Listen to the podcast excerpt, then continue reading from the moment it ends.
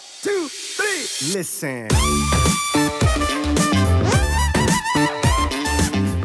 die Muskelqualität ist eine ganz andere. Ich meine, mhm. ich kenne ich kenn viele Athleten, die schon sehr früh angefangen haben zu stoffen, äh, bevor sie ihr äh, auch nur ansatzweise ihr genetisches Potenzial, wenn man das so nennen darf, ausgeschöpft haben, die nach äh, zwei Jahren ähm, semi-guten Training schon angefangen haben, wirklich auch äh, gute Kuren zu fahren. Und da merkst du halt einfach, die Muskelqualität ist nicht da, weil der Muskel hat, selbst wenn du stoffst, der Muskel kann ja gar nicht so schnell wachsen. Das ist ähm, künstlich aufgebauscht so und das verschwindet halt genauso schnell wieder, wie es gekommen ist tatsächlich. Äh, und da merkst du schon einen Unterschied, wenn, also gerade bei den Naturalathleten, ich meine, die haben alle ihre Blüte äh, mit Anfang Mitte 30, wenn man sich die Leute anguckt. Warum? Ähm, weil die schon halt x Jahre trainiert haben und wirklich eine, eine richtig, richtig schöne Muskulatur, eine richtig ähm, ja, qualitativ gute Muskulatur aufgebaut haben. Und das, das bekommst du halt nur durch x Jahre. Das kannst du dir nicht künstlich aufbauen.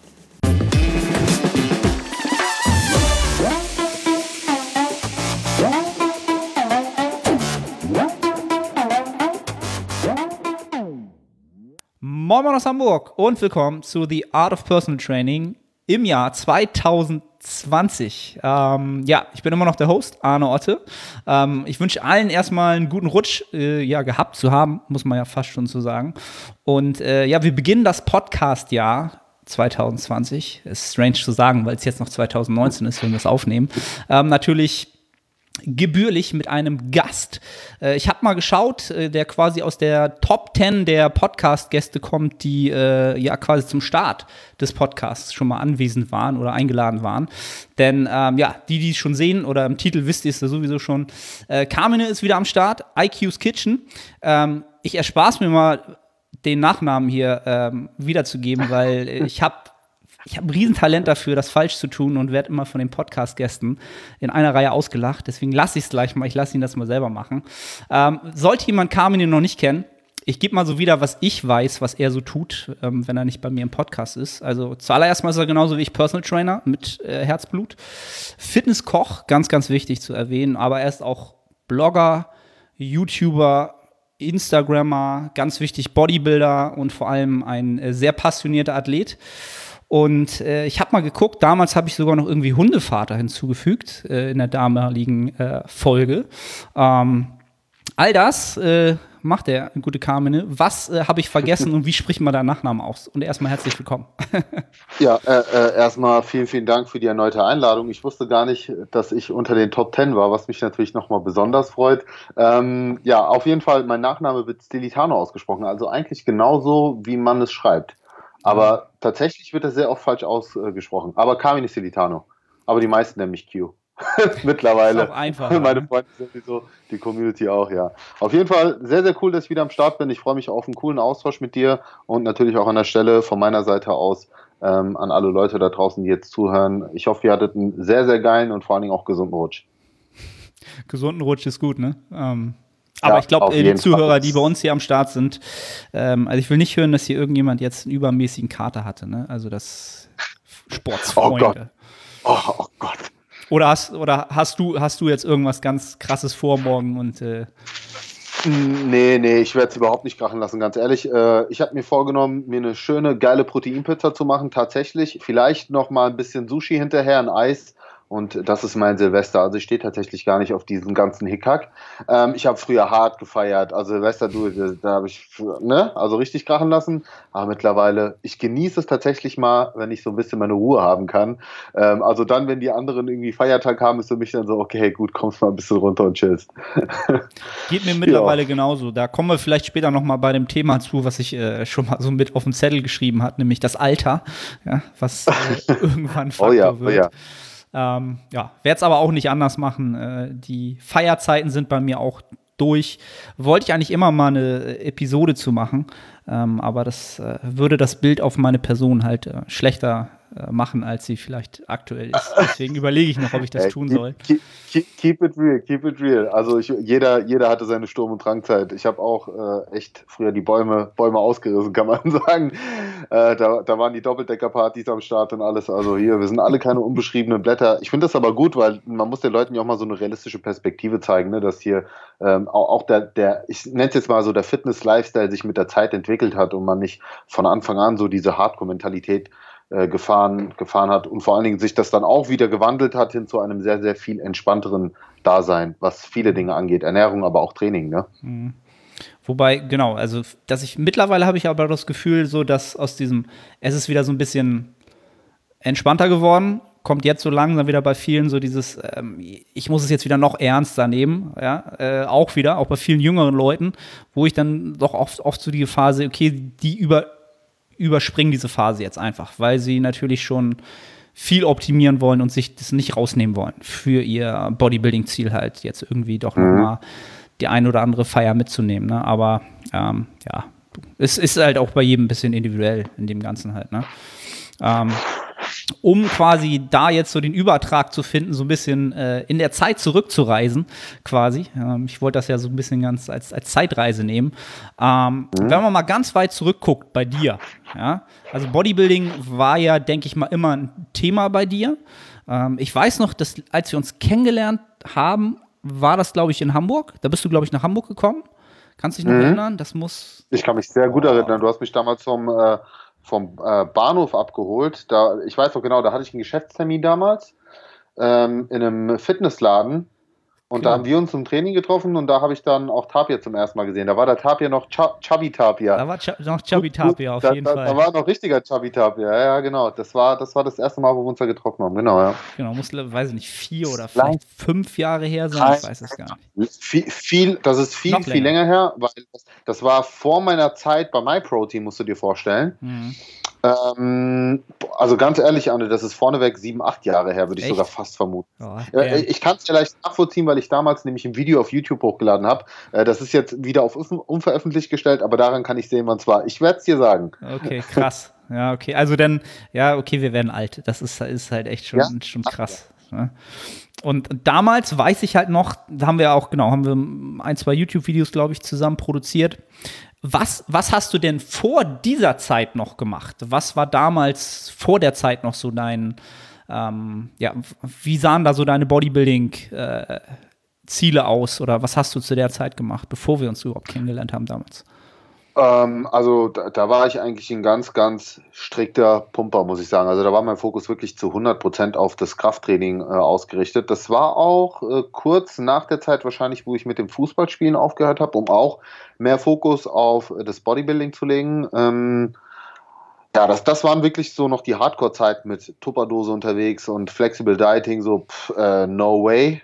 Mhm. Äh, so niemals Kontrolle abgeben, sondern äh, genau das äh, Gramm Reis abwiegen und so weiter. Also das, das waren wirklich noch so die, die Hardcore-Zeiten. Wobei ich auch sagen muss, rückblickend waren das definitiv auch die Zeiten, wo ich die beste Form hatte. Also so, es hat alles seine Pros und Kontras, ne? Aber mhm. das hat halt nichts mit einem äh, flexiblen Lebensstil zu tun. So man, also es, ich habe das damals nicht als störend empfunden. Tatsächlich habe ich es irgendwie auch genossen, diese Einzelkämpfermentalität zu haben und so ein bisschen Außenseiter zu sein. Also ich hatte damit überhaupt gar kein Problem, sondern fand das tatsächlich irgendwie cool, anders zu sein als die anderen.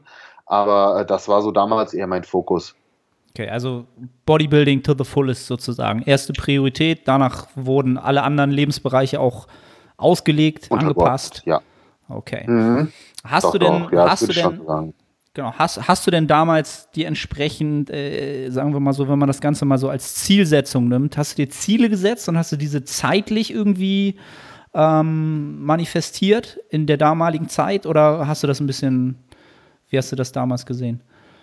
Ähm, äh, Ziele in dem Sinne nicht. Also so, sowas zum Beispiel wie eine Wettkampfvorbereitung war nicht mein Ziel, also zu der damaligen Zeit nicht. Den, den Wettkampf habe ich erst sehr, sehr viel später gemacht und auch aus einem ganz anderen Beweggrund. Ähm, aber äh, zu der Zeit war es eigentlich nur Bestform erreichen. Also das war immer so mein Ziel. Ähm, bei mir ist es so ein bisschen anders, glaube ich, als bei vielen anderen da draußen, weil ähm, einige haben ja auch mit Motivationsproblemen zu kämpfen und brauchen Ziele, um irgendwie auch regelmäßig ins Training zu gehen. Mir hat das Training wirklich von Anfang an, von der ersten Minute an so viel Spaß gemacht, dass ich äh, schon immer eine sehr, sehr hohe, sehr starke intrinsische Motivation hatte, ins Training zu gehen und für mich eine Trainingspause eher eine Qual war. Und deswegen hat es mir richtig Bock gemacht. Ich musste mir an sich erstmal keine Ziele setzen. Äh, das war auch noch eine Zeit, wo ich ähm, gute Gains gemacht habe. Also äh, das waren jetzt, ich war schon ein bisschen über diese Newbie-Phase hinaus, aber immer noch in einer guten Phase, wo du mit äh, progressivem Training ein ähm, bisschen was erreichen konntest. Also ich hatte noch lange nicht irgendwie mein, mein Limit erreicht, was irgendwelche PRs oder wie auch immer angeht. Deswegen äh, bin ich eigentlich auch so gut gewachsen durch eine konstant gute Ernährung und vor allen Dingen auch ähm, eben konstant guten Training. Also da, da habe ich, ein, also ich habe auch von der Technik her äh, relativ früh angefangen, sauber zu trainieren, ähm, auch früh mein Ego dann zurückgesteckt und so weiter. Deswegen ähm, lief das eigentlich auch so gut und daraus habe ich eigentlich meine Motivation gezogen. Mhm. Aber so Ziele, dass ich jetzt sage, ich will am Tag X irgendwie auf der Bühne stehen oder will so und so viel Kilo pro Woche oder pro Woche, äh, pro Monat oder Jahr aufbauen. Nee, da war auch die ähm, Wissenschaft noch gar nicht so weit. Da wusstest du noch nicht, was ist so das maximale Muskelaufbauvolumen als naturaler Athlet mit x Trainingsjahren. Also mhm. das waren ja alles noch ein bisschen andere Zeiten als heute. Okay. Weil das, das Interessante ist ja, oder was sich, glaube ich, auch bei dir heute in deiner Physik manifestiert hat, dass du halt immer kontinuierlich und, und ja, mit einer gewissen Konsistenz halt immer im Training gewesen bist. Also da, der Faktor, dass dir das halt immer Spaß gemacht hat, ist dann natürlich sicherlich mhm. einer der Haupttreiber, der das auch überhaupt möglich gemacht hat. Ähm, weil ich halt so nach den Zielen frage, weil ähm, worauf ich so ein bisschen hinaus will, ist natürlich, was du auch sagst, heutzutage haben wir natürlich viel mehr Wissen und Datenlage über, ja, wir haben einfach Daten, vermeintlich realistische Werte halt. Was kann man schaffen, in welcher Zeit, äh, an Gewicht etc., ähm, an, an mhm. Gewichtszuwächsen, an Muskulatur. Ähm, und damals hatten wir das einfach gar nicht. Und trotzdem haben wir ja trotz, äh, haben wir trainiert. Ne? Und heutzutage ist es natürlich so, dass man sich natürlich anguckt, was ist denn realistisch? Und daran limitiert man sich natürlich auch sofort. Ne? Also was, was ist so das Upper Limit dessen, was die Daten im Moment hergeben? Und wenn ich da ankomme, dann mehr geht ja halt nicht. Ne? Und ähm, ich glaube, ja. also was mir halt auffällt, in der damaligen Zeit gab es halt aus meiner Sicht viel mehr Athleten, die, mh, hm, wie soll ich sagen, in, in, kürzerer Zeit mehr erreicht haben, weil sie natürlich im Kopf auch keine Limitation hatten in der Hinsicht. Wie siehst du das? Ähm, ich glaube, das liegt ganz einfach daran, ähm, um es mal ganz plump auszusprechen. Früher hat man sich im ist man ins Training gegangen mit dem Ziel, sich den Arsch aufzureißen und ist aus, dem, aus wirklich aus der Trainingshalle wieder rausgekrochen. Mhm. Und heute ist so die Philosophie, naja, nicht zu viel Volumen pro Trainingseinheit mhm. und behalte eine RPI von zwei oder drei oder so. So, das ist ja alles okay. Also brauchen wir jetzt nicht drüber reden. Ne? So Volumen und so weiter ist schon entscheidend und das ist auch bei jedem unterschiedlich. Aber weißt du, früher war es halt wirklich so, geh ins Gym, reiß dir den Arsch auf, mach ein paar Gains, geh nach Hause, ist gescheit und äh, der Rest wird sich, äh, wird sich dann ergeben. Und heute wird halt aus jedem Mist eine Wissenschaft gemacht. So. Also äh, ich bin so in der, wie soll ich sagen, so in between. Ja, ähm, ich, äh, ich bin noch so der Typ, so im, im Training will ich halt Vollgas geben, auf der anderen Seite versuche ich aber auch gewisse Dinge zu berücksichtigen und merke das vor allen Dingen jetzt auch im Alter, dass ich das mehr und mehr machen muss. Aber gerade in jungen Jahren ähm, ja, limitieren sich halt viele tatsächlich äh, durch diese ganze Science-Schiene und weil ihnen erzählt wird, dass die so und so viele Sätze optimal sind und alles, was darüber hinausgeht, ist dann Junk-Volumen und die ganzen Fachbegriffe, die jetzt äh, kursieren, wo sich viele dran festmachen. Also ähm, ich sehe das ein bisschen kritisch. Ich, ich weiß genau, auf welchen Punkt du hinaus willst und sehe das ähnlich wie du. Also da sollten die Leute sich echt mal ein bisschen mehr entspannen und wieder mal auf die ähm, wirklich wichtigen Prinzipien so ein bisschen besinnen. Mhm, genau. So, ja. Mal, mal, mal, ein klares Statement an der Stelle.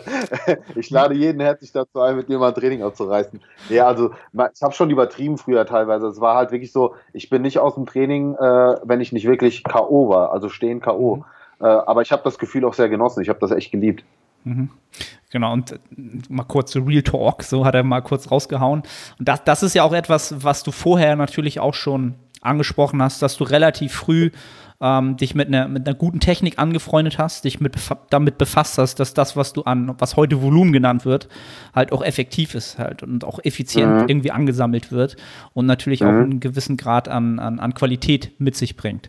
und das ist auch ein Thema, was ich schon oft im Podcast mit Gästen besprochen habe, dass dieses Volumenthema natürlich immer durchs Dorf getrieben wird, aber eigentlich keiner auf jeder auf einer anderen Augenhöhe darüber redet, weil das für jeden natürlich auch ein anderes Thema ist, was er an qualitativen Volumen überhaupt in eine Wiederholung reinbringen kann. Für eine Übung, für eine Einheit, ne, für eine Muskelkontraktion. Das ist für jeden unterschiedlich. Und deswegen ist dieses Volumenthema halt auch immer schwer.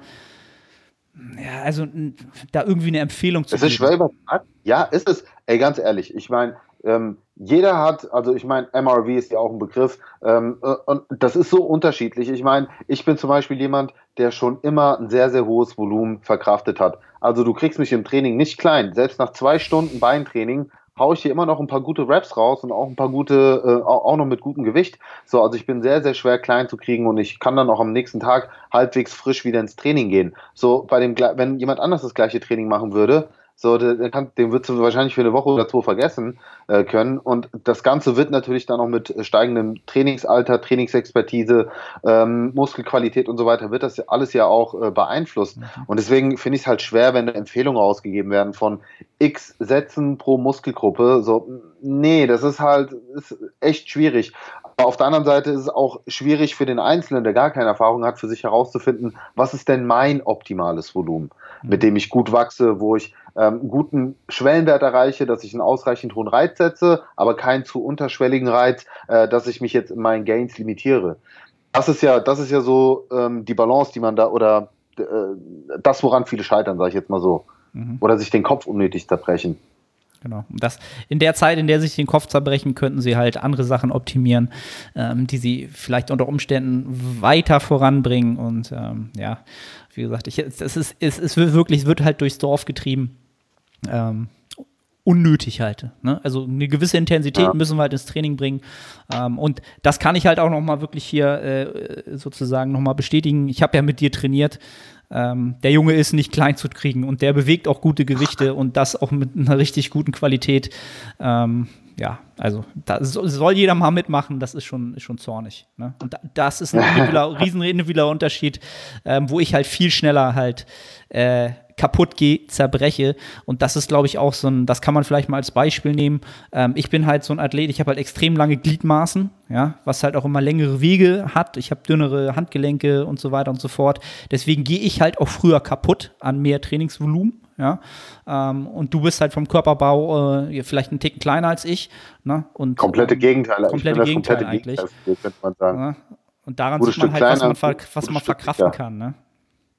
Ja. Ja, ja aber ähm, wie du schon gesagt hast, ich glaube, das Wichtigste ist auch so eine gewisse Kontinuität. Ähm, ich meine, ich habe jetzt in 18 Jahren noch nie in meinem Leben eine Trainingspause gehabt, die nicht notwendig war, weil ich keinen Bock hatte, weil ich faul war, weil ich unmotiviert war. Die Trainingspausen, die ich hatte, waren aufgrund von Krankheiten. Äh, ich habe sogar im Urlaub immer geguckt, dass ich irgendwie ein bisschen Volumen reinbekomme. Ähm, nicht aus einem Zwang heraus, vielleicht auch ein bisschen, aber auch, weil ich halt einfach Bock drauf hatte, weil es für mich einfach zu meinem Leben dazugehört. Ähm, und äh, ich meine, wie viele, wie viele können das von sich behaupten? Also erstmal so viele Trainingsjahre auf dem Buckel zu haben und dann auch noch konstant, was Training, aber auch die Ernährung angeht, das so durchgezogen zu haben. Klar gab es mal Phasen, wo es mal wirklich strikt nach Plan war. Ich hatte aber auch mal Phasen, wo ich einfach intuitiv trainiert habe, was mir aber äh, auch immer sehr, sehr gut getan hat, weil ich glaube, auch mit der Zeit hat man sehr, sehr gutes Körpergefühl und dann kann man auch mal ins Training gehen und einfach nach Gefühl trainieren äh, und die Übungen halt mal durchvariieren. Ähm, jetzt bin ich aber auch gerade wieder in der Phase, wo ich ganz strikt nach Plan arbeite, wo ich meine Satzzahlen, meine Wiederholungszahlen, alles fest vorgegeben habe und auch das fühlt sich gut an, weil du wirklich mit einem Plan ins Training gehst und genau weißt, äh, was dein Job ist und äh, was du zu erledigen hast. Also hat alles seine Vorzüge, ne? Mhm. Finde ich super interessant, dass du das sagst, denn genauso wie äh, intuitives Essen, natürlich so aus meiner Sicht, wenn du den Sport schon lange machst, lange getrackt hast und so weiter und so fort und du dann intuitiv also quote unquote in Anführungszeichen intuitiv dich ernähren kannst und trotzdem deine sportlichen oder Körperkompositionsziele erreichen kannst, dann ist es eine hohe Kunst. Aber das intuitive Training, das ist nochmal eine Kunst darüber halt, ne? Und das erreichst du halt wirklich nur mit so einer, äh, ja, mit so einer Zahl wie 18 Jahren Training, ähm, wo es dann auch völlig legitim ist mal eine Zeit lang oder wo man sich das dann auch erlauben kann zu sagen, ich gehe ins Training, suche mir halt eine Übung raus, suche mir eine zweite Übung raus, trainiere Volumen nach, nach, nach Gefühl ähm, und die gesamte Einheit nach Gefühl und das auch produktiv über mehrere Wochen. Das ist halt eine wirkliche ähm, ja, eine Fähigkeit, die man, die man etabliert. Und das sehe ich halt immer so als die höchste Kunst an halt. Ne? Das ist ja auch so etwas, wenn viele immer sagen, sehr, also die IFBB-Pros, die trainieren sich ja eh immer nur so einen Rotz zusammen, äh, machen ja nur irgendwas und die sehen ja nur so aus, weil sie, weil sie zu viel Kreatin schnüffeln halt. Ähm, ja, auch die können mittlerweile sehr, sehr genau am Körpergefühl abmachen, so wie viel kann ich heute verkraften oder drücke ich heute mal richtig aufs Gas und ähm, hau mal einen raus halt. Ne? Ähm, ja, und das, das ist halt das Interessante, dass diese diese lange, lange Zeit an Training, ja, wenn man die aneinander häuft, dann kommt halt immer, immer eine Physik dabei raus, die das halt auch widerspiegelt, ne, die doch schon außergewöhnlich ist und die schon sehr, sehr stattlich ist, stattlich in dieser Sportart halt, ne. Ähm, genau. ja, die, die, vor allen Dingen merke ich halt, die Muskelqualität ist eine ganz andere. Ich meine, mhm. ich kenne ich kenn viele Athleten, die schon sehr früh angefangen haben zu stoffen, äh, bevor sie ihr äh, auch nur ansatzweise ihr genetisches Potenzial, wenn man das so nennen darf, ausgeschöpft haben, die nach äh, zwei Jahren ähm, semi-guten Training schon angefangen haben, wirklich auch äh, gute Kuren zu fahren. Und da merkst du halt einfach, die Muskelqualität ist nicht da, weil der Muskel hat, selbst wenn du stoffst, der Muskel kann ja gar nicht so schnell wachsen. Das ist ähm, künstlich aufgebauscht so und das verschwindet halt genauso schnell wieder, wie es gekommen ist tatsächlich. Ähm, und da merkst du schon einen Unterschied, wenn, also gerade bei den Naturalathleten, ich meine, die haben alle ihre Blüte äh, mit Anfang Mitte 30, wenn man sich die Leute anguckt. Warum? Ähm, weil die schon halt x Jahre trainiert haben und wirklich eine, eine richtig, richtig schöne Muskulatur, eine richtig ähm, ja, qualitativ gute Muskulatur aufgebaut haben. Und das, das bekommst du halt nur durch x Jahre. Das kannst du dir nicht künstlich aufbauen. Mhm. Genau, das Thema Muskelqualität ist, finde ich, sau interessant. Ähm, finde ich halt immer etwas, was, was, das kann man sehen, wie du es ja auch gesagt hast. Das siehst du bei Athleten. Und wenn du dann fragst, wie lange trainieren die schon, dann siehst du halt immer, da kommt halt eine Riesenmenge an Jahren zusammen. Ist halt auch so ein Thema, was halt so wieder science-based halt überhaupt nicht irgendwie erforscht wurde oder so, wo dann auch viele mhm. immer so mit den Augen zwinkern und sagen so, ja, Muskelqualität, so. Ähm, aber guckt euch halt die, die Leute halt an. Ne? Also wirklich, die eben 30, 40 Gut. sind. Das ist eine ganz andere Dichte an Muskulatur und die sieht halt auch mhm. anders aus, wenn, wenn die auf Pump ist und im Allgemeinen halt. Ne? Und das ist natürlich auch irgendwann ein Look, der auf der Bodybuilding-Bühne natürlich auch nochmal einen Vorteil bringen kann. Und da, das ist halt auch das Schöne an dem Sport. Du kannst die Zeit, du kannst dir halt keinen Vorsprung erarbeiten, indem du irgendwas schneller machst oder anders optimiert als andere, sondern du musst halt die Zeit reinstecken. So, das ist auf der einen Seite natürlich ja. eine bittere Erkenntnis, auf der anderen Seite ist es auch eine saufaire Erkenntnis. Denn finde ich auch und das ja. liebe ich an diesem Sport oder? Das liebe ich an diesem Sport, auf jeden Fall. Weil du kannst nämlich, weißt du, es gibt halt nicht diese Abnehmpille, es gibt auch nicht die, ich sag jetzt mal Muskelaufbaupille, äh, die dir schnellere Erfolge bringt, im, auch im Sinne der Muskelqualität am Ende.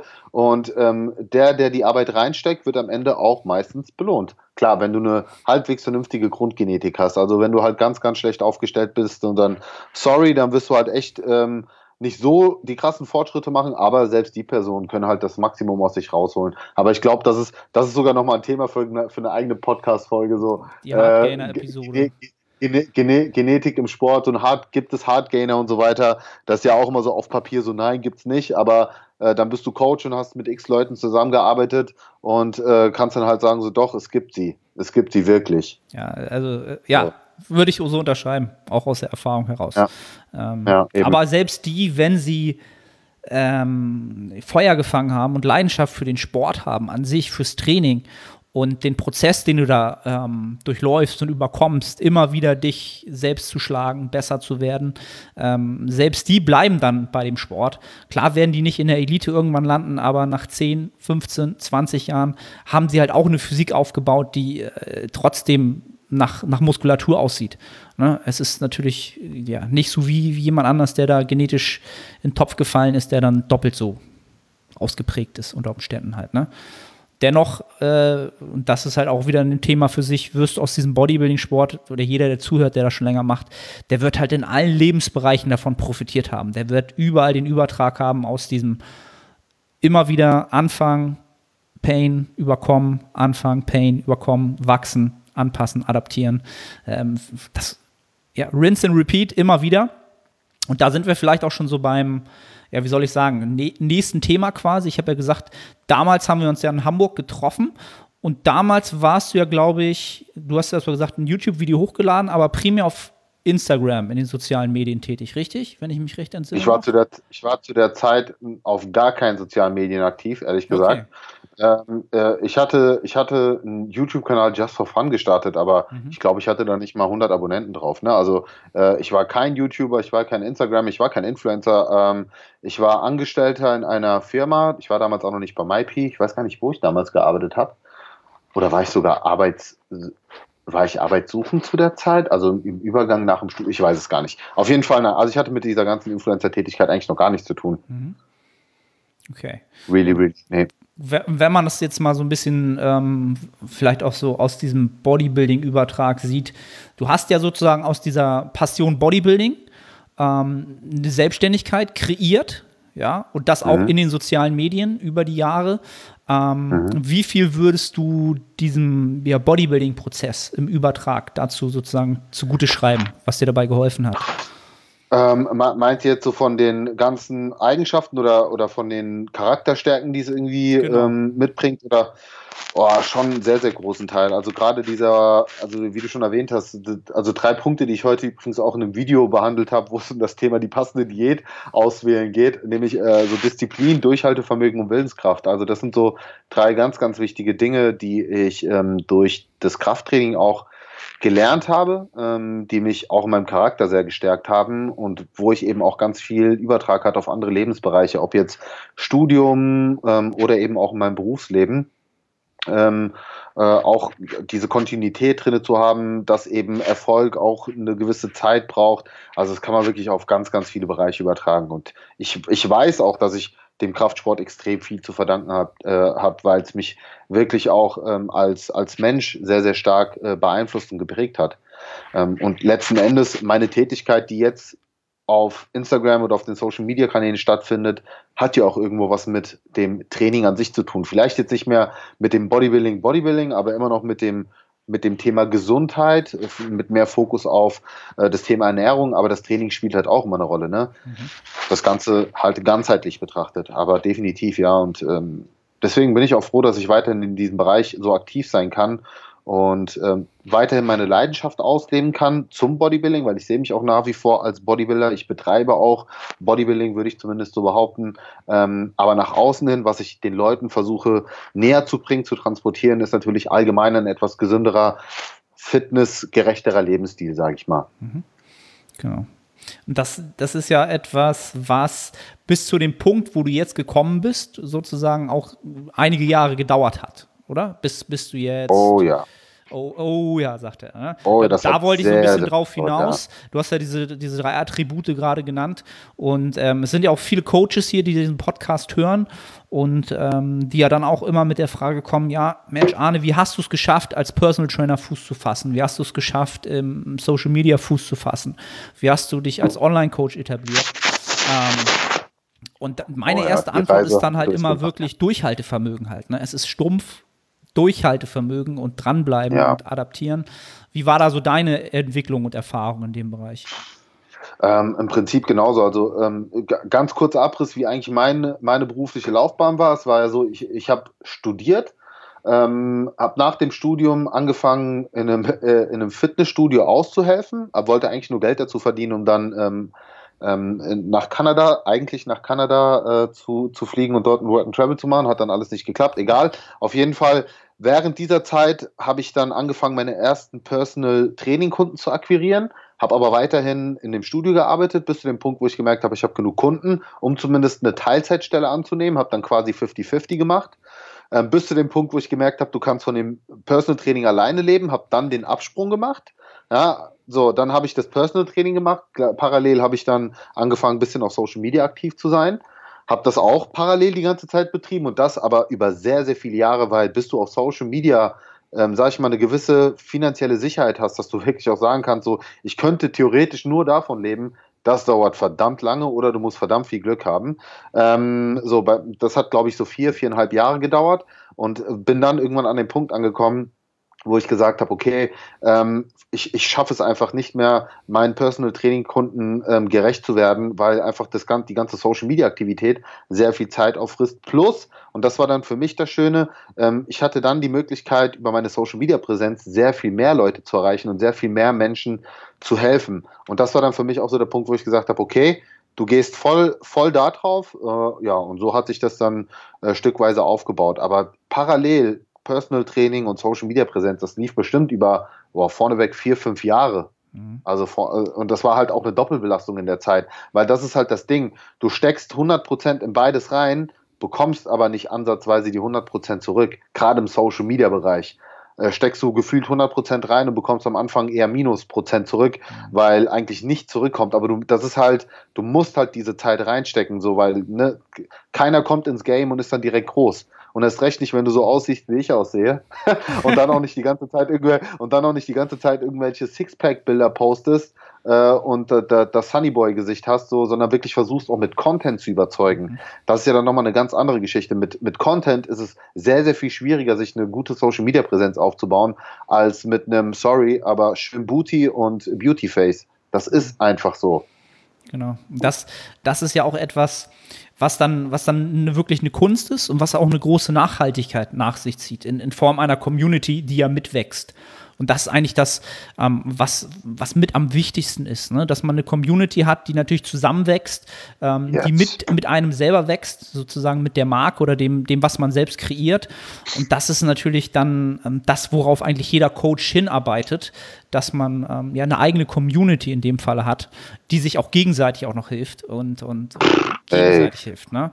Das, das, das ist etwas, wo ich dir hier mal so richtig großen Respekt zollen muss, weil ich halt das noch immer im Hinterkopf habe, wie wir halt damals hier in Hamburg uns hier getroffen haben und wie klein mhm. das damals war. Auf, auf deiner Seite, auf unserer Seite und wo du jetzt hingekommen bist und ich halt weiß, wie viele komplette Tage da drin stecken. Also nicht irgendwie zehn Stunden mhm. arbeiten, sondern von morgens um sechs bis abends um elf und once again und once again und once again, mhm. bis das mhm. halt so weit kommt, wie es jetzt ist, wo man, wo, wo du dann jetzt auch stehst halt, ne? Und das verdienterweise. Und das mit einer Identität als Sportler, als, als Marke halt. Und nicht nur Booty und, und Sixpack. Ja, das, ja. Das ist, äh, ist ein gutes Statement, Arne. Vielen, vielen Dank an der Stelle dafür. Und genau das ist auch der, genau das ist auch etwas, was ich den Leuten da draußen mit auf den Weg geben möchte, die ähm, auch mit dem Gedanken spielen, sich irgendwie eine Social Media Präsenz aufzubauen.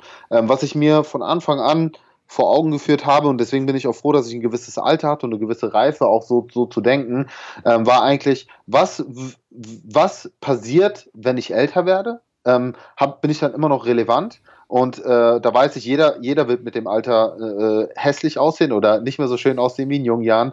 Und deswegen musst du irgendwas ähm, kreieren, was unabhängig von dir ist, von deinem Aussehen, von deinem Look. Also irgendwo auch contentbasiert äh, zu arbeiten. Und die zweite Sache, die ich mir auch immer ähm, vor Augen geführt habe, was würde passieren, wenn es auf einmal kein Instagram mehr gäbe? Wärst du dann noch relevant, hättest du dann irgendwie noch eine Bedeutung für Leute. So, und ähm, genau da, auf diese zwei Sachen habe ich versucht, mich zu konzentrieren. Und deswegen bin ich auf, deswegen habe ich auch zum Beispiel direkt mit den Kochbüchern angefangen, dass ich irgendwie ein Produkt habe, ähm, dass die Leute einen Bezug zu mir haben, habe mir eine eigene Homepage aufgebaut. Bei vielen ist es ja so, die haben 300.000 äh, Follower auf Instagram, aber nicht mehr eine Homepage. Wenn Instagram weg ist, sind die Leute weg von der Oberfläche die ganze Existenz ist verschwunden. Ähm, oder keine Ahnung, ich finde auch, es hat, also es ist schön, wenn du, wenn du mehrere hunderttausend Follower hast und vielleicht mit irgendwelchen coolen Partnerprogrammen dein Geld verdienst, temporär. Aber wenn du halt keine Plattform mehr hast, dann bist du halt auch nicht mehr interessant und dann hast du auf einmal auch keine finanzielle Grundlage mehr. So, also das, das sind halt so Sachen, über die sollte man sich sehr, sehr früh Gedanken machen. Und das ist auch etwas, was ich zum Beispiel ähm, Leuten aus meinem Umfeld mitgebe, die jetzt gerade dabei sind, sich was aufzubauen und tatsächlich versuchen, nur über diese Optikschiene zu fahren. So, ja, wenn du gut aussiehst, ist das ein großer Vorteil, aber bedenke einfach, wie lange gibt es Instagram noch und wie, wie lange wirst du halt so schön bleiben? so doof es auch klingt. Aber es ist, äh, es ist sehr, sehr oberflächlich alles, aber das muss halt nicht sein. Nur da musst du eben halt äh, den, den, den harten Weg, sage ich mal, gehen. Das ist gut, gut, und, ey, gut gewählt, es lohnt sich. Weg. Ja, es, und es lohnt sich, weil du hast den Community-Aspekt angesprochen und das ist auch etwas, wofür ich äh, einfach meine Community liebe. Das ist so krass, was ich für eine Connection zu den Leuten habe und die Leute auch zu mir ähm, extrem viel Lob, Anerkennung, auch Wertschätzung meiner Arbeit. Und da steckst du natürlich auch nochmal sehr viel lieber Energie und Arbeit rein. Also ich, du hast die Uhrzeiten genannt, das sind genau meine Uhrzeiten, sechs bis circa elf Uhr. Also mein Tag beginnt um sechs mit Vorbereiten vom Blogpost, Tagvorplan und endet um elf Uhr mit Nachrichten beantworten, ne? also PNs und so weiter. So, aber ich mache es halt gerne. Ja, es ist nicht so, dass es, das ist kein 9-to-5-Job, wo ich keinen Bock drauf habe, sondern ein äh, 6-to-11-Job, auf den ich mich jeden Tag freue. Mhm. Und das, das, das ist natürlich auch ein, auch ein Riesenunterschied. Das ist halt aber auch den Preis, den man dafür zahlt, dass man das dann halt auch macht.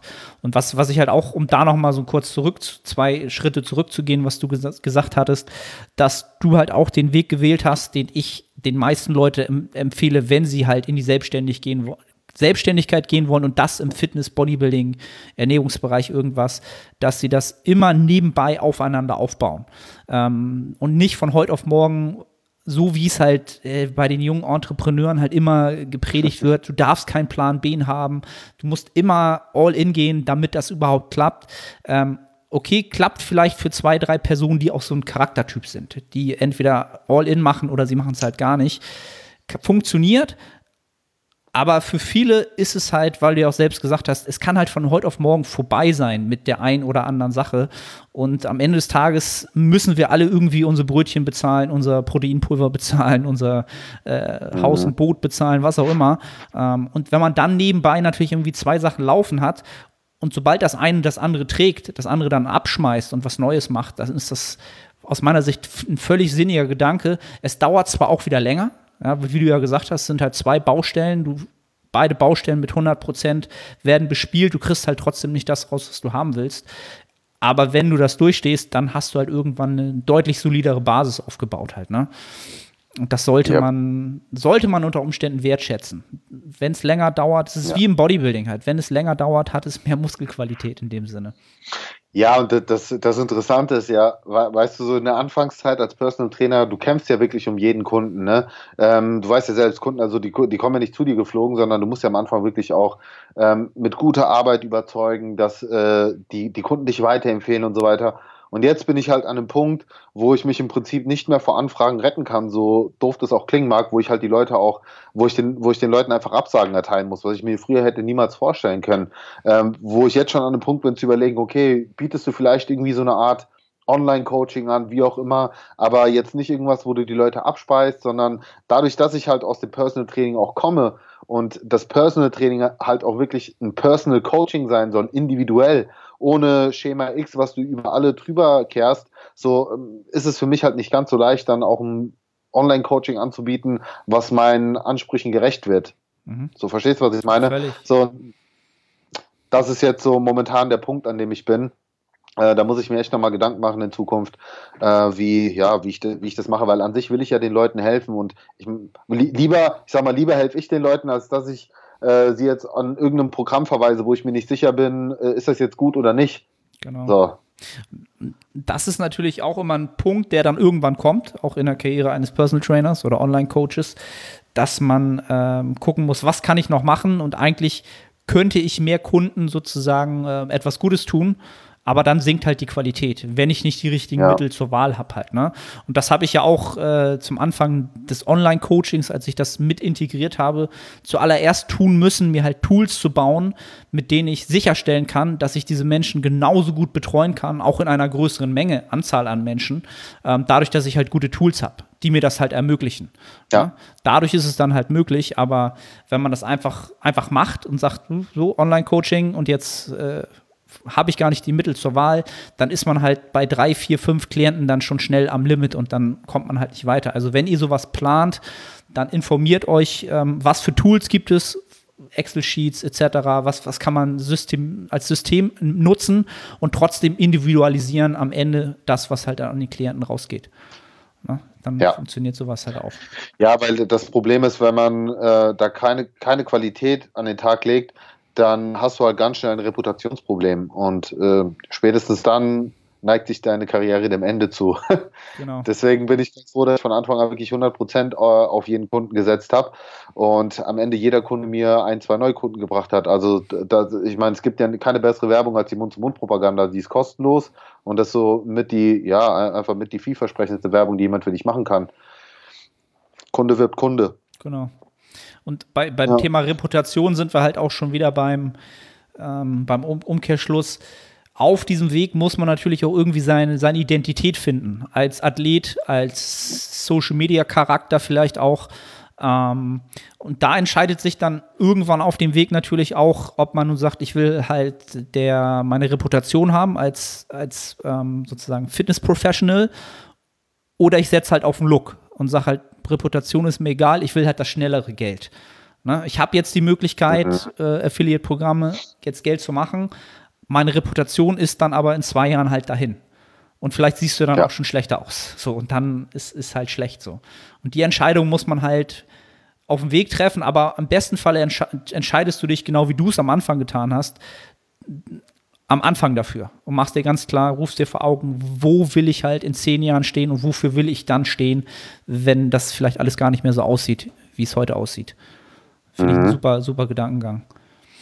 Ja, ist auch ein guter Gedankengang und äh, auch, genau, das sollte man sich immer auch vor Augen führen, dass das schnelle Geld äh, meistens auch das schnelle Karriereende bedeuten kann, wenn du wirklich deine Reputation aufs Spiel setzt. Ich meine, ich sehe viele Leute, die irgendwelche, äh, keine Ahnung, komischen Produkte bewerben, von denen wir wissen, dass sie Scam-Produkte sind.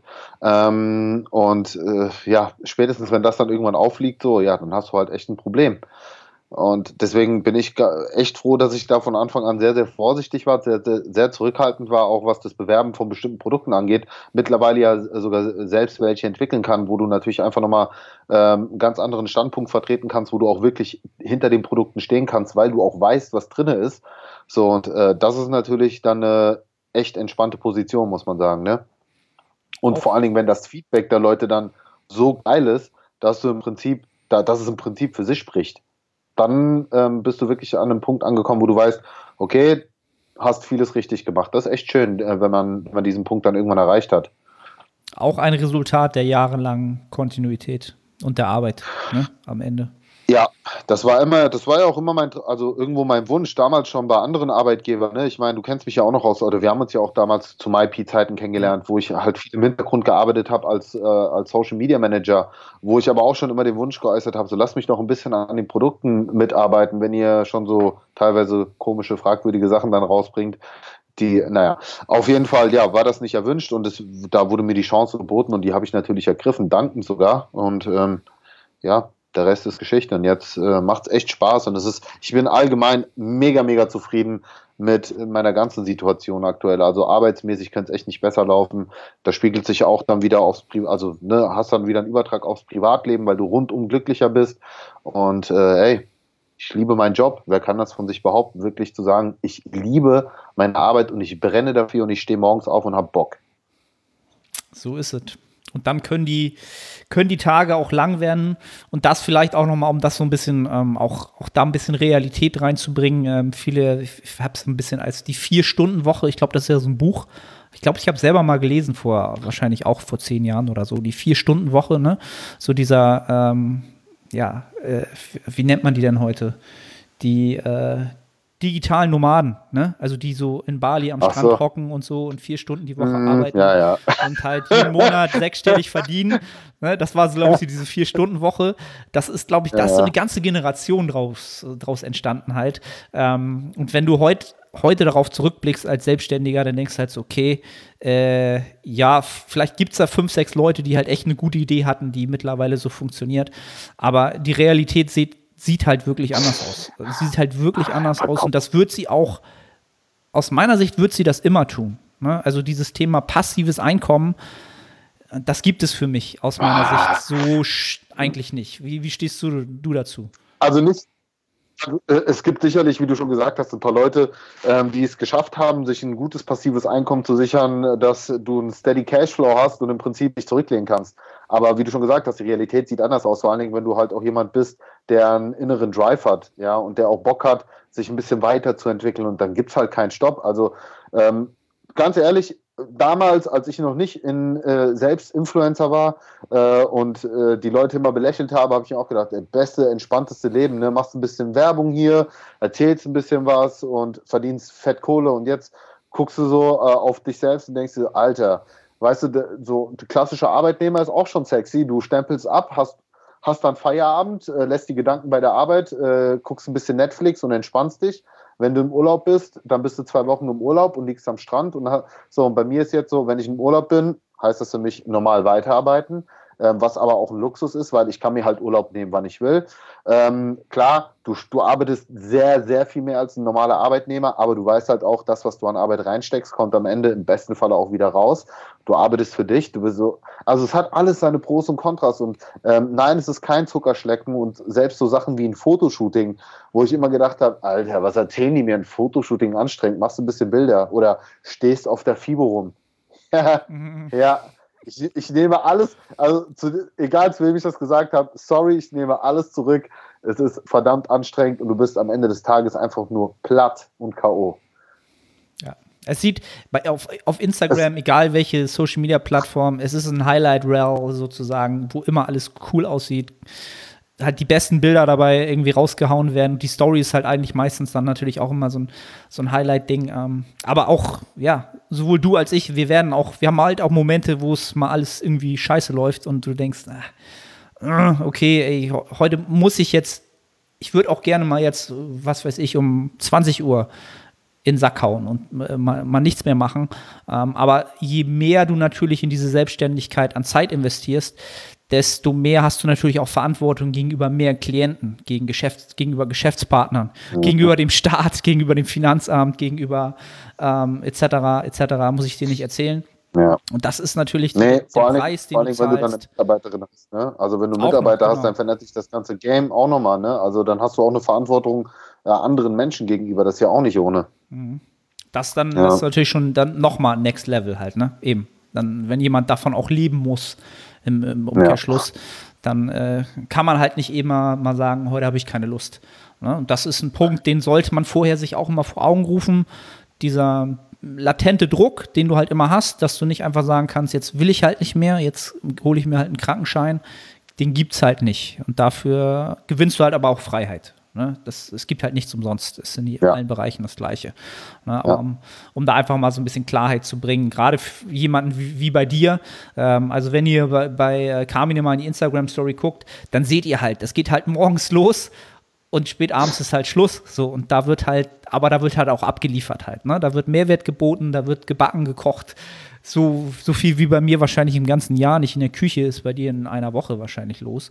Und, ähm, ja, plus Content, das ist mir immer ganz wichtig. Also äh, ich, ich habe ja, ich ja auch versucht, irgendwo meine Nische zu finden. Das ist ja auch nochmal so eine, so eine Sache, äh, die mhm. ich Leuten auch empfehle, weil ganz ehrlich, mit Fitnessrezepten oder mit Rezepten alleine auf Instagram, der, der, ey, das ist so überlaufen und ich bin wahrscheinlich der schlechteste Foodfotograf unter allen Foodbloggern da draußen wenn man, wenn man sich mal wirklich die, die Pros anguckt.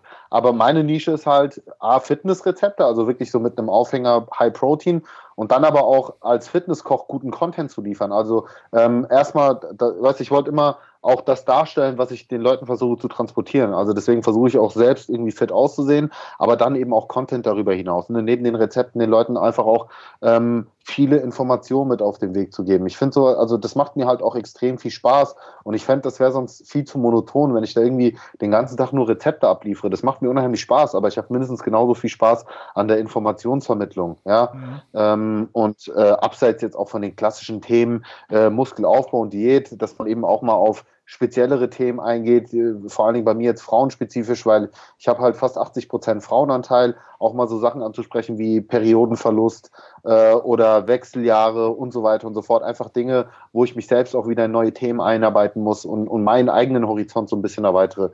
Das ist halt so das Schöne, du entwickelst dich halt immer weiter. Klar könnte ich mich jetzt auch auf meinen Lorbeeren ausruhen und sagen, ja, ich ziehe jetzt mein Ding so weiter durch. Das funktioniert schon und das wird mit Sicherheit auch so funktionieren, aber ich selbst würde damit auf lange Sicht einfach nicht zufrieden sein. Genau. Und das, das fällt natürlich auch auf irgendwann. Ne? Also ich finde halt immer, die Leute haben dann ganz, ein ganz, guten, ganz gutes Gefühl dafür, ob Content halt wirklich mit Spaß produziert ist und auch ehrlich mit, mit, mit, mit Passion produziert ist mhm. oder ob es halt Content ist, der einfach rausgehauen wird, weil da muss jetzt Content raus. Ne, haben wir auch off-air ja. vor der Podcast-Episode drüber gesprochen, ähm, dass ich halt auch keine Podcasts mache, wo, wo ich einfach nur Content produziere. Was du nicht fühlst. Was ja, ich nicht genau. fühle halt. Ne? Und das, das merken die Leute immer, wenn du, wenn du halt sowas machst. Ähm, und das ist natürlich auch etwas, was ähm, ja auch dann immer schon zwischen Content-Produktion ist das ja auch etwas, was das sehen ja auch die meisten Leute nicht. Du musst das Ganze ja auch erstmal kreieren und dir ausdenken und konzeptional irgendwie ausarbeiten, damit du es dann ja. überhaupt produzieren kannst.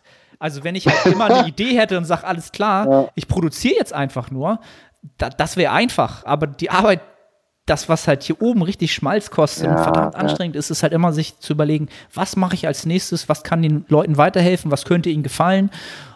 Ja, und das ist halt sau anstrengend halt, ne? Und, ähm, genau das. Ja. Also im Prinzip, das könntest du halt übertragen auf meine Arbeit mit, was für, ein, was für ein Rezept machst du, wie stellst du das zusammen? Also die ganze Vorarbeit plus dann aber bei mir kommt ja noch die Nacharbeit dazu. Das Anrichten, das Fotografieren, das Nachbearbeiten der Bilder. Äh, also ich, ich esse alles kalt. Ja, das glaube ich. ich esse alles kalt, aber ich freue mich, dass die anderen wenigstens in den Genuss einer warmen Mahlzeit kommen, äh, wenn sie es dann selbst ausprobieren. Aber ja, es, äh, genau das sehen die Leute halt nicht. Genauso, äh, beste Beispiel sind auch YouTube-Videos. Also ich habe jetzt mittlerweile ein so geiles äh, Team an Bord, ne, nennen sie mal meine Goldjungs, die echt viel Energie reinstecken in die Videos, viel Qualität reinstecken. Und äh, wenn die Leute sehen würden, wie wir da wirklich auch zusammensitzen und, und uns Ideen überlegen, äh, wirklich ein Konzept runterschreiben und äh, dann am Ende ein 10-Minuten-Video entsteht, wo aber keine Ahnung, wie viele Tage Arbeit drin stecken, so, das ist unglaublich, ja. Und äh, dann tut es echt weh, wenn du merkst, okay, das Video kam jetzt aus irgendeinem Grund nicht an oder was weiß ich. So, auf der anderen Seite freut sich dann aber auch, wenn ein Video extrem durch die Decke geht, wie jetzt gerade die Fastfood-Restaurant-Serie, äh, was, was mega, mega geil ist und wo ich jetzt auch für mich wieder was entdeckt habe, wo ich echt Spaß dran habe, weil ich äh, wirklich YouTube auch an den Nagel hängen wollte, weil ich keinen Bock hatte, mich in dieses Entertainment-Game zu begeben. So, ich weiß, YouTube lebt von Entertainment und die Leute wollen nur unterhalten werden, aber das war nie meins ich will den Leuten halt auch immer, immer irgendwo Mehrwert liefern, weißt du? Und deswegen finde ich es ganz cool, dass ich jetzt genau das für mich entdeckt habe, weil das ist eine gute Mischung aus Entertainment, aber ich habe halt trotzdem diesen Mehrwert und ähm, also ich, ich nenne es immer Infotainment-Faktor. Mhm. Also in, Information äh, trifft auf Entertainment. So, und genau das habe ich jetzt damit für mich einfach gefunden und macht mir Spaß. Und dann kann ich auch sagen, okay, ich kann jetzt wieder Energie reinstecken, aber jetzt einfach nur die, äh, keine Ahnung, hunderttausendste 100.000 Kalorien Challenge oder ich ernähre mich einen Tag lang wie ein Nomade oder was auch immer. So, so nee, das ist, ich finde das, finde sich cool. So, mir macht das keinen Spaß. Ich verstehe das, wenn Leute sich das anschauen, aber ich kann mich damit nicht identifizieren und äh, die Leute würden das dann auch merken. Deswegen, man sollte auf jeden Fall auch etwas machen, wo man Spaß dran hat und nicht, äh, weil man meint, dass das jetzt irgendwie gut ankommen würde, weil das machst du dann halt nicht dauerhaft. Genau. Und identifizieren ist da, glaube ich, das, das Stichwort eine authentische ja. Identität für das entsprechende Medium finden und dann natürlich auch eine, eine Kommunikation finden auf dem Medium, das halt auch ankommt. Ähm, und dann macht es halt auch richtig Spaß, weil dann startet die Interaktion, genau, dann kriegst du natürlich auch ein Feedback und auch ja, Views, Likes, je nachdem, welches Format das, das ist. Und dann hat man natürlich auch Spaß daran. Und da, da, kann ich halt jedem nur raten, der jetzt zuhört und, und sich vielleicht gerade so ein bisschen schwer tut, da drin seine Identität zu finden, ob es nun Instagram ist, ob jemand einen YouTube-Channel macht, ob jemand einen Podcast starten will. Wenn ihr Content produziert und es, es fühlt sich halt sau anstrengend an, immer, egal ob in der, in der Konzeption als in der Produktion als auch danach, dann überlegt euch, irgendwas anderes zu machen, irgendwas anzupassen, vielleicht mhm. das Medium zu ändern. Ähm, habe ich ja auch schon oft gesagt. Ich meine, ich habe ja auch jahrelang mit Tapia YouTube gemacht ähm, und da sehe ich ja halt auch so ein bisschen den, den Übertrag, genau wie bei dir. Ich habe halt die ganze Zeit irgendwas gemacht, was ich gar nicht war. Ne? Also ich habe halt versucht, auch ein Entertainer zu sein. Dabei bin ich halt eher der Personal Trainer. Halt, ne? Und das, mhm. das und wenn du halt nur Personal Trainer bist und dich als Entertainer ausgibst, dann ist das nicht authentisch. Und das, das, das macht auch nicht Bam und dann klappt das halt. Ne?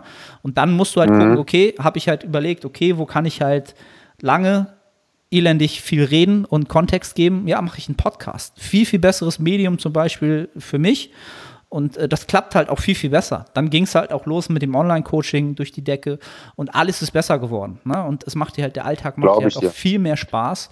Ähm, und da muss man dann auch gucken, dass man sich vielleicht auch von alten Zöpfen äh, verabschieden kann, auch wenn es schwer fällt. Also mir hat es damals ist enorm schwer gefallen, mit Tapia das Ganze Glaub aufzugeben. Ich. Aber es war der komplett richtige Schritt und konsequente Schritt in dem Moment. Und ähm, ja, also wenn ihr gerade irgendwas macht, was nicht funktioniert, anpassen, anpassen, gucken, funktioniert es jetzt, funktioniert es besser, mhm. anpassen. Ist wie im Training. Ist wie im Training. Ja, und man darf sich halt nicht verstellen. Das ist auch eine Sache, die ich ähm, nicht gelernt habe, weil Gott sei Dank war das nie ein Problem. Ich war nie ein Schauspieler, sondern ähm, habe eigentlich mich immer auch so dargestellt, wie ich bin. und bin auch direkt mit der Sache rangegangen. Entweder mag man mich so, wie ich bin, mit, meinen, ähm, mit, mit meiner Eigenart, sage ich mal. Ich bin halt sehr direkter, sehr offener, teilweise auch ein bisschen plumper Typ. Ähm, entweder man mag es oder man mag es nicht. Aber versuch halt auch nicht everybody's Darling zu sein, weil das kannst du sowieso nicht sein. Und äh, dann, dann macht es auch mehr Spaß, weil du kannst einfach die Kamera anmachen und kannst du selbst sein. Und das ist halt total spannend, wenn du dann, ähm, also ich habe ja auch viele Events, ja, mittlerweile mache ich ja diese ähm, Koch-Events auch deutschlandweit und das ist echt krass, wenn du dann die Leute live siehst und die kommen zu dir und so nach dem Event sagen sie, Karin, das ist krass, du bist ja echt genauso wie auf Instagram oder wie ich dich online kennengelernt habe.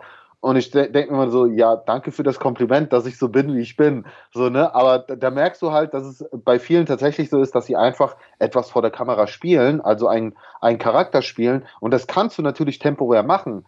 Aber irgendwann bröckelt halt diese Fassade. Und ähm, es ist natürlich auch anstrengend, wenn du jedes Mal was Schauspieler musst. Und dann fällt sie auch schwer, Content zu bringen, weil du jedes Mal wieder in diese Rolle reinschlüpfen musst. Dadurch, dass das jetzt aber in meinem Falle zum Beispiel nicht so ist, sondern ich morgens verpeilt, wie ich bin, aufstehe und auch mal um 6 Uhr morgens eine Kamera hinstellen kann mit so fetten Augenringen, ohne mich jetzt vorher schön machen zu müssen oder mich irgendwie in the mood zu begeben, ey, ist das für die Leute so, ey, ne, die, die, die schauen gerne meine Stories, lassen sich so ein bisschen belustigen, manchmal auch inspirieren, so und dann weißt du eigentlich, ey, du hast genau dein Ding gefunden, du musst dich nicht verstellen, du wirst so wertgeschätzt und gemocht, wie du bist und musst jetzt nicht irgendwie in eine Rolle reinschlüpfen. Und das kann ich auch nur jedem ans Herz legen. Manche Leute sind auch einfach nicht für Social Media gemacht. Wenn du kein extrovertierter Typ bist, dann wird es halt schwer, dir irgendwie eine geile Social Media Präsenz aufzubauen. Außer du legst dann wirklich nur den Fokus auf Content, weil du wirklich ein Mastermind bist in Content und ähm, machst das quasi ohne dich als Person in den Vordergrund zu rücken. Aber ich kann halt auch sagen aus Erfahrung, es ist extrem schwer, ähm, anonym irgendwie sich was groß aufzubauen, weil ähm, äh, Leuten fällt es schwer, zu einer Marke eine, eine Beziehung aufzubauen, zu Gesichtern wiederum aber nicht. Also zu einer mhm. Person baust du schon mal eher eine Beziehung auf als jetzt zu einer Marke. Keine Ahnung, irgendwie eine evidence-based Seite so. So, das ist schwierig. Also immer besser, wenn natürlich eine Person dahinter steht, zu der man einen Bezug aufbauen kann. Ja. Und also auch da, um, um mich mal so als Beispiel zu nehmen, ich bin halt, auch wenn die meisten das nicht so sofort unterschreiben würden, der komplett introvertierte Typ. Ich bin total introvertiert, bin total gerne alleine, arbeite hier am Schreibtisch für mich alleine, feiere das ohne Ende, wenn ich meine Ruhe habe und meinen Workflow machen kann und so weiter. Ähm, aber man in gewisser Weise haben wir alle irgendwas zu erzählen oder irgendwas erlebt oder irgendwas, was wir gerade sagen, das, das könnte jemandem weiterhelfen. Und da kannst du auch als introvertierter Mensch lernen, ähm, das Handy vor den Kopf zu nehmen und das ist dann eine Sache, das, das kannst du lernen. Ne? Und dann, da geht es dann halt auch nicht darum, da, da bringst du dann Informationen und das reicht dann halt auch, da musst du nicht der Infotainer sein, in dem Maße, wenn das Medium stimmt, wenn es eine Instagram-Story ist. Ne? Also auf YouTube wirst du damit nicht der große Bringer werden, aber auf dem passenden Medium kann das trotzdem funktionieren. Ne? Und wie du schon sagst, ja, anonym, das ist schon, das ist schon tough Business. Halt nur mit Infografiken. Ähm, Gibt es aber auch die, den einen oder die andere, die, die das ja, auf jeden Fall sieht es so aus, als wenn die ganz erfolgreich wären. Äh, de definitiv, aber das ist auch ähm, das Spannende, weil ich äh, bin ja auch ähm, teilweise als Unternehmensberater, äh, also, für, also für, für Social Media ähm, bei diversen Unternehmen ähm, mit drinne. Und wenn ich mir dann anschaue, selbst große, große Profile mit auch, keine Ahnung, mehreren hunderttausend Followern, wenn du dir dann die Beiträge anschaust, siehst du keine Interaktion oder nur sehr, sehr wenig mhm. Interaktion.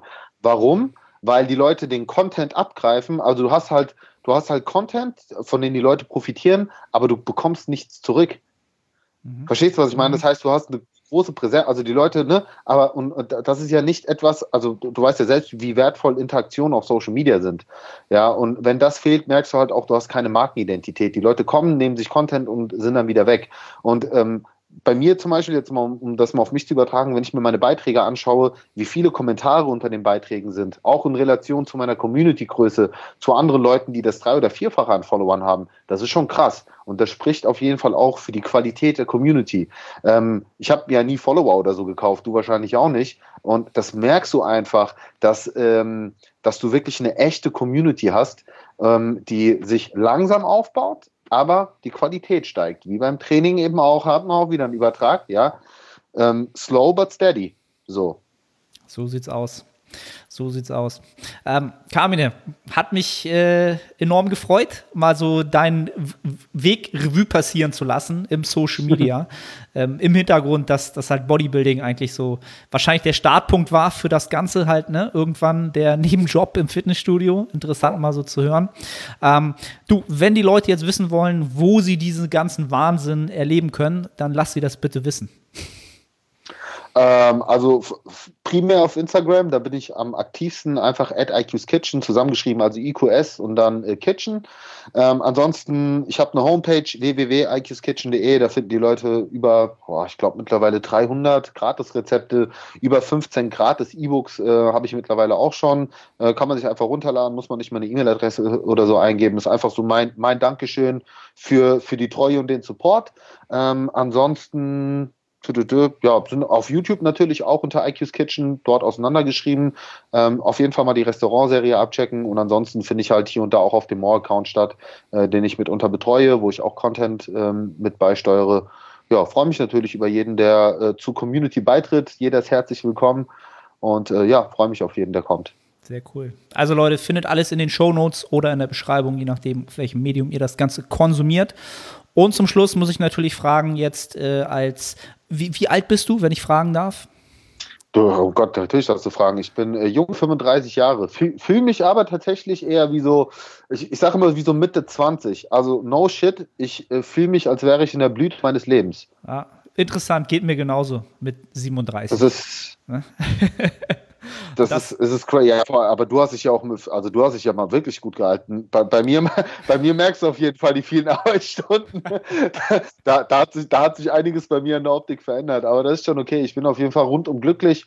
Und ähm, wie gesagt, ich fühle mich auch körperlich topfit. Ich habe aktuell keine Wehwehchen, über die ich mich beklagen müsste. So, also life is good und ich, ähm, ja, ich liebe einfach meine momentane Situation mit äh, allen Dingen so, wie es ist. Also deswegen, ich, ich schätze mich sehr glücklich. Das, nice. Diesen Punkt muss man ja auch im Leben erreichen. Und dann wahrnehmen und wertschätzen. Und dankbar dafür sein. Und das auch, auch wahrnehmen halt. Ne? Dann, dann, ist, dann ist es halt auch erst geil. Ja, Ne? Ja, ja, ja. Also kann ich alles nur so unterschreiben, aber das sind auch Dinge, die man erst mit dem Alter auch für sich erkennt. Also soll, ich will jetzt hier nicht klingen wie ein alter weiser Mann, aber es ist tatsächlich so, gewisse Dinge lernst du erst mit dem Älterwerden zu schätzen. Ähm, auch Dinge wie Gesundheit und so weiter. Alles äh, Sachen, die du einfach für ähm, für normal hältst, dass es dir gut geht, äh, dass du immer Essen auf dem Teller hast, äh, dass du äh, ohne, ohne Beschwerden trainieren kannst so, und dann hast du mal eine Verletzung und bist am Kotzen oder bekommst einfach aus deinem Umfeld mit, was links und rechts passiert und wie das Leben halt auch mal richtig scheiße laufen kann. Und da weißt du eigentlich, für ein ganz tolles Leben hast. So, das, das sind halt wirklich Dinge, ähm, wo ich gelernt habe, viel, viel mehr Fokus auch auf sowas zu legen und, und das eigene Leben mehr viel mehr wertzuschätzen und sich auch nicht über jede Kleinigkeit zu beschweren. So, das, ähm, man, man gewöhnt sich das ganz schnell an. Ich würde sagen, ein besseres Schlusswort äh, wäre mir nicht eingefallen. Ja, ein mit Lebensweisheit äh, versehenes Schlusswort von den beiden, weiß ich nicht, Papa Schlümpfen hier des Bodybuildings. Ähm, von den beiden alten Hasen. Darüber müssen wir auch noch eine Podcast-Folge drehen, mein Freund. Wir sind nämlich tatsächlich sehr, sehr alte Hasen in diesem Geschäft. Also so äh, im Vergleich zu, zu den meisten, die hier wahrscheinlich online sind. Tatsächlich. Also wir sind, ich weiß gar nicht, wie nennt man das ja, denn im Deutschen? Im Englischen nennt man das Middle Child. Also zwischen der alten Generation und der neuen Generation steckt ja. man quasi fest und man hat zu mhm. beiden einen Bezug. Ja. Ja, und guckt halt immer nach oben und unten und grinst immer so ein bisschen und schmunzelt da und guckt traurig hier. Ähm, ja, weil beides, beides hat ja seine Relevanz. Ja, das schreibe ich mir mal auf. Das ja, aber kommt das ist in geil. Zukunft. Ja, das wäre auf jeden Fall, also da hätte ich mal richtig Bock drauf, weil ähm, das sind auch so Sachen, da können eigentlich nur Leute drüber reden, die auch wirklich in dieser Position drin sind. Da kann man sich nur ganz, ganz schwer selbst reinversetzen. Und ich finde es auch tatsächlich schön, dass man diese Phase durchlebt hat. Dieses Oldschool-Ding und dieses New School, was sich jetzt entwickelt und man ist so in der Mitte und ähm, kann für sich selbst so von beiden eigentlich das Beste rausziehen und äh, auch viel darüber philosophieren. Mir macht das Spaß, also lass uns das gerne mal machen. Alright, also um hier mal wieder Interaktion zu schaffen, wenn ihr das Ganze bei YouTube euch gerade euch reingezogen habt, ab in die Kommentare, wenn ihr Bock drauf habt, wenn ihr selbst in der Position seid, äh, lasst es uns wissen. Und dann äh, hören wir uns im nächsten Podcast. Äh, wir uns dann ja irgendwann in naher Zukunft oder weiterer Zukunft, je nachdem, wie es passt, zu einer neuen Podcast-Episode, Carmine. Ich danke dir recht herzlich Ja. für deine Zeit, ähm, für deine Worte und sage ciao, ciao und äh, bis zum nächsten Podcast. Macht's gut.